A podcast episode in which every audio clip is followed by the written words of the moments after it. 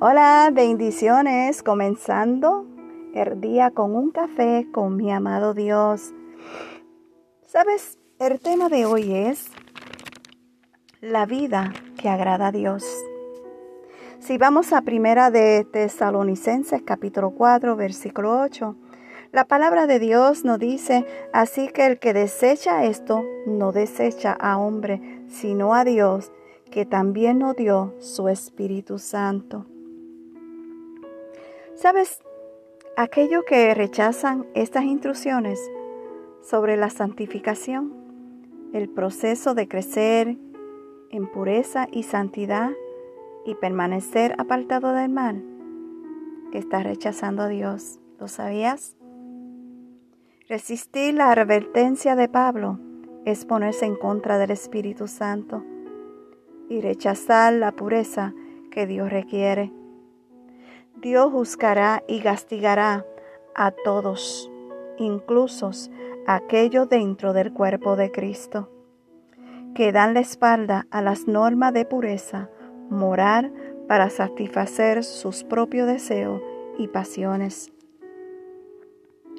Todos los que rechazan la verdad y se complacieron en la injusticia, incluyendo algunos que son parte de congregaciones de la iglesia, tendrán que rendir cuenta un día.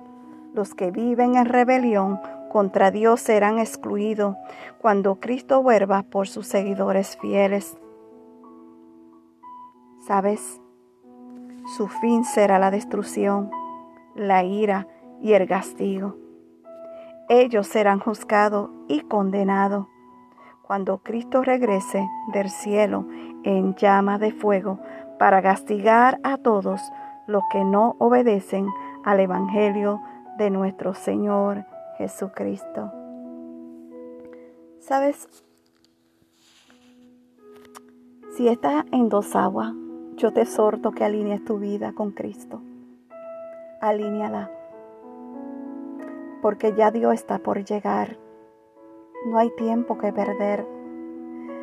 Es tiempo de buscar cada día más el rostro del Señor.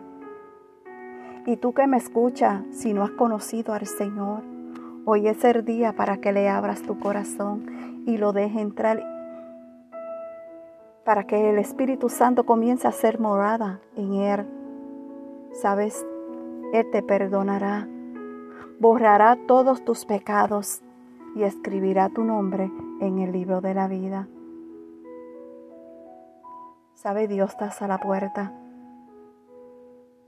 Dios está ahí ya por llegar. Ya no falta nada. Comienza a buscarlo. Él te está esperando. Y los que están congregándose cada día más con el Señor, sigan metiéndose más con el Señor. Porque no espera una ciudad hermosa, donde no habrá tristeza ni dolor, sino gozo, paz y alegría. Amén. Que Dios te bendiga, que Dios te guarde y gracias por continuar escuchando un café con mi amado Dios. Shalom.